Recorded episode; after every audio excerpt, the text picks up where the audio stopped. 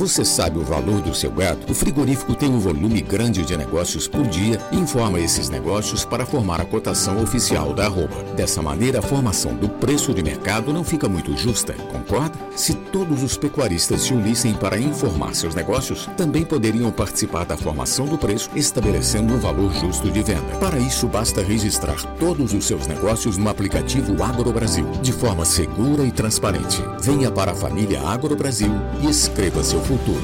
Negociou, registrou.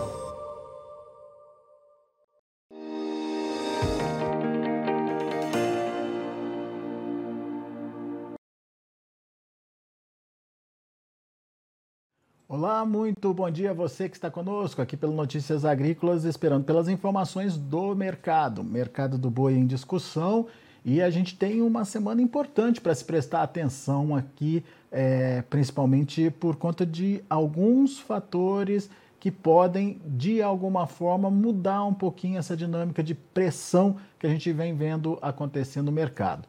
Para trazer mais detalhes para a gente, está aqui comigo Gustavo Rezende, consultor em gerenciamento de risco lá da Stonex. Bem-vindo, meu caro, obrigado por estar aqui com a gente mais uma vez. É, como é que a gente tem que analisar o que, que pode acontecer essa semana e por que, que é uh, uma semana importante, Gustavo? Bom dia, Alex. De, de novo, obrigado aí pelo convite, falar com vocês. E bom, o primeiro ponto essa semana é a última semana de julho, é a semana que a gente tem a liquidação do contrato futuro na BMF do contrato desse mês corrente de julho, né? Ele vai ser liquidado pela média dos cinco últimos indicadores do Exalc São Paulo que começa hoje. Então, o fechamento do Exalco São Paulo de hoje, de amanhã até sexta-feira, essa média desses cinco vai ser o preço que vai liquidar o contrato de julho em bolsa. Segundo ponto, é uma semana que vamos, a gente vai se aproximando aí da virada né, desse mês de julho para agosto, e essa virada de mês pode trazer, de repente, aí um mercado mais firme, um mercado mais otimista aí para o boi, né? Ah, é? Por quê? Demanda, Gustavo? É, principalmente quando a gente olha pelo lado da demanda. De fato, esse, esse mês agora, de julho, essas últimas semanas, a gente teve um período de demanda mais fraca, tá? internamente ainda mais. Tá? É, no meio desse mar turbulento, a boia de salvação foi de novo China, que continuou comprando bons volumes. Vamos ver como é que vem os números fechados. Mas agosto Começo de mês é sempre um mercado um pouquinho melhor para a venda de carne no mercado doméstico. A gente tem os dias dos pais que também ajudam. Uh, outros destinos, além de China, também podem se aquecer de novo. Então, não quero dizer que vai ser uma mudança estrutural no mercado do boi, mas de repente a demanda pode também é, fazer com que o mercado se aqueça aqueça um pouco mais, se esse mercado volte a ficar um pouco mais, mais sustentado.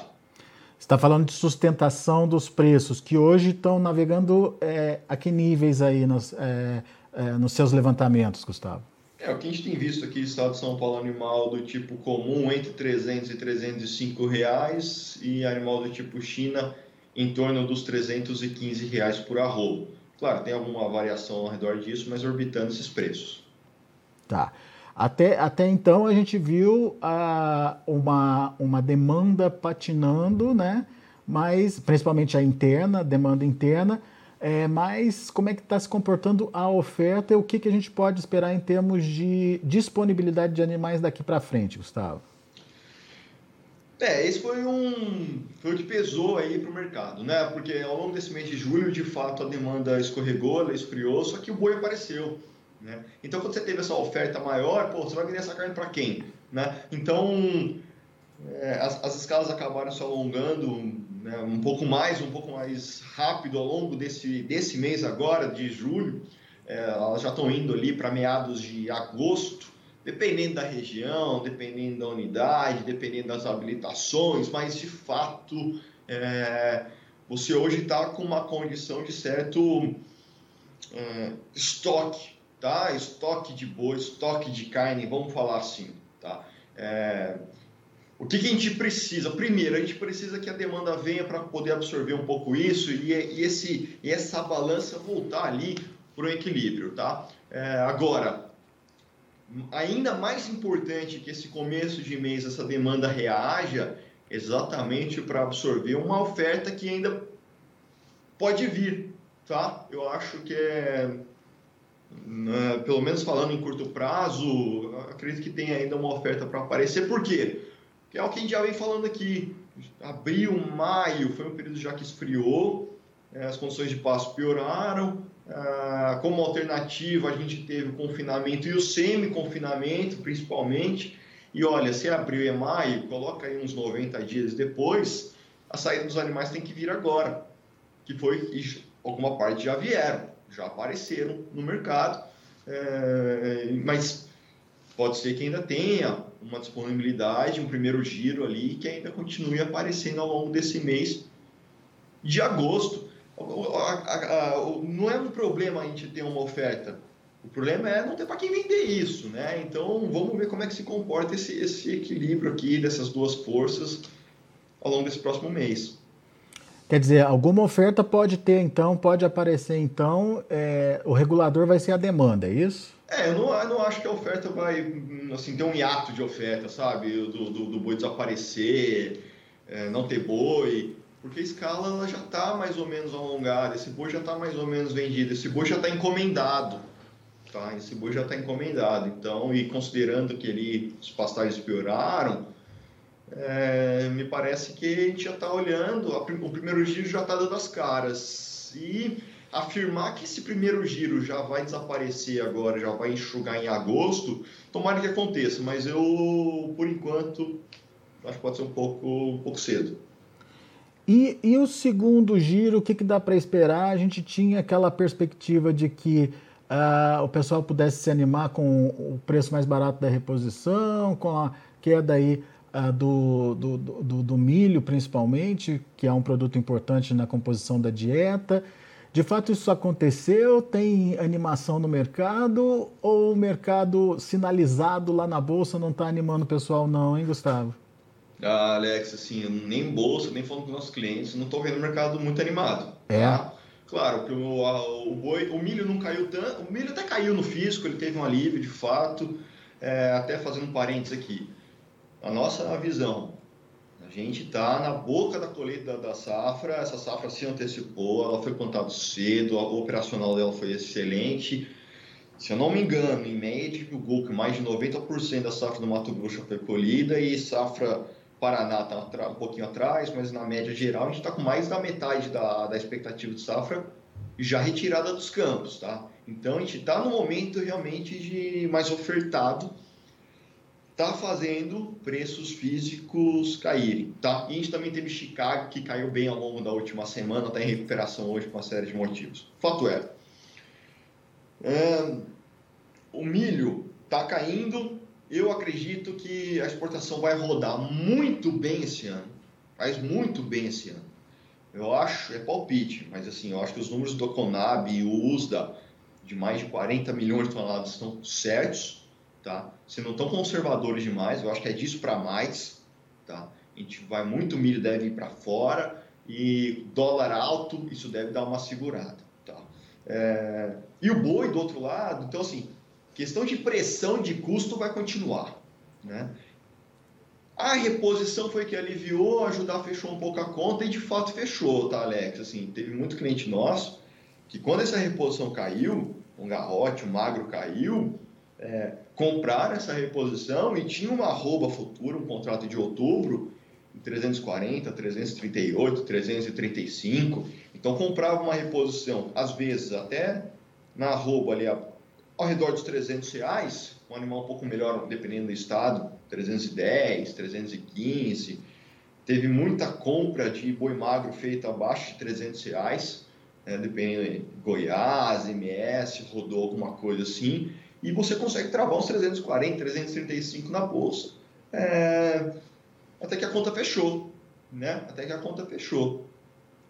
Fechou para todo mundo? Não. Às vezes, principalmente às vezes, é, um grupo que já tem um custo fixo mais baixo, que já estava olhando para a bolsa, os cenários são diversos, mas para o segundo giro, amarrando tudo isso, é é, eu acho que a gente vai ter um número talvez menor do que a gente viu no ano passado, por uma questão de, de custo, tá? de pressão de custo, que está aliviando agora na boca da, da colheita, mas não sei se vai ficar assim por muito tempo, dependendo do ritmo de exportação. É, o cara que às vezes tem acesso, que olha para essas estratégias de proteção, também facilita ele aumentar um pouco mais o volume. Então, acho que, modo, que, que não é todo mundo. Então, acho que do modo geral, o segundo giro vai ser menor e concentrado, tá? Concentrado em alguns grupos que, opa, viram aí algumas oportunidades de diminuir, diminuir o risco dele. Em linhas gerais, essa é a nossa. E tentando ser breve, né? Porque esse assunto é, dá para a gente falar bastante, um bom tempo, mas assim, a nossa leitura agora é essa. Muito bem. Então, temos aí uma uma possibilidade então de uma oferta ainda comedida, mas concentrada, de fato, na mão de poucos aí produtores, certo? Exato. Muito bem. Exatamente. Bom, Gustavo, vamos ficar de olho no que vai acontecer, e principalmente nesse começo de mês agora, né? Que é, como você disse, é, é importante da gente entender e sentir a demanda. Você falou da demanda é, de início de mês, que é tradicional, de melhorar com o recebimento dos salários. Tem o Dia dos Pais, que você citou também, que geralmente tem uma demanda a mais acontecendo aí. E, e, você falou das exportações, que geralmente tem um ritmo acelerado. Além da China, é isso? É, sobre as exportações, é, a China está sendo a boia de salvação, né? a China tá, tem, tem, tem comprado bem, a questão de lockdown lá também já, já ficou um pouco mais para trás. É, e a menina dos olhos dourados é China.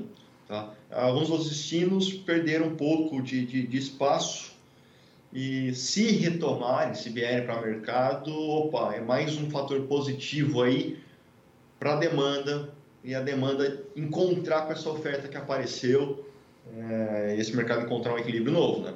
Historicamente tem maior demanda para acontecer. Historicamente, as, as, o maior período de exportação nosso aqui do Brasil acontece exatamente agora, segundo semestre, né? Pico ali setembro, outubro, novembro. Boa. Vamos acompanhar. Gustavo Rezende, meu amigo, obrigado mais uma vez pela sua participação conosco aqui no Notícias Agrícolas. Volte sempre. Vamos sempre às ordens. Obrigado, um abraço, Alex. Boa semana. Valeu, boa semana.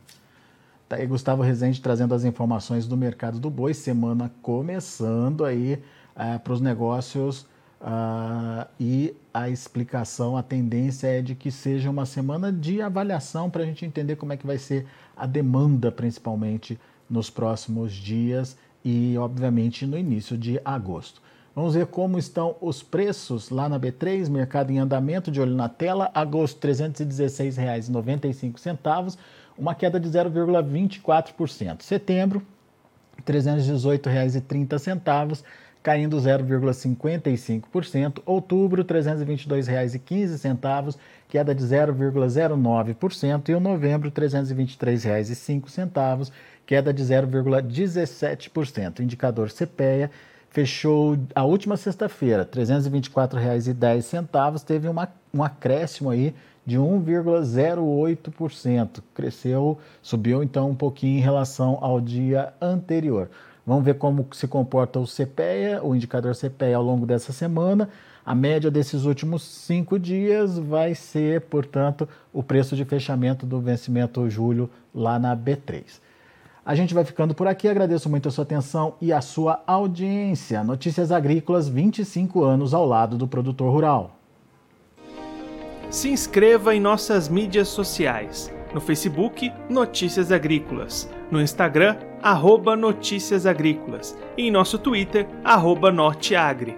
E para não perder nenhum vídeo, não se esqueça de nos acompanhar no YouTube e na Twitch Notícias Agrícolas Oficial.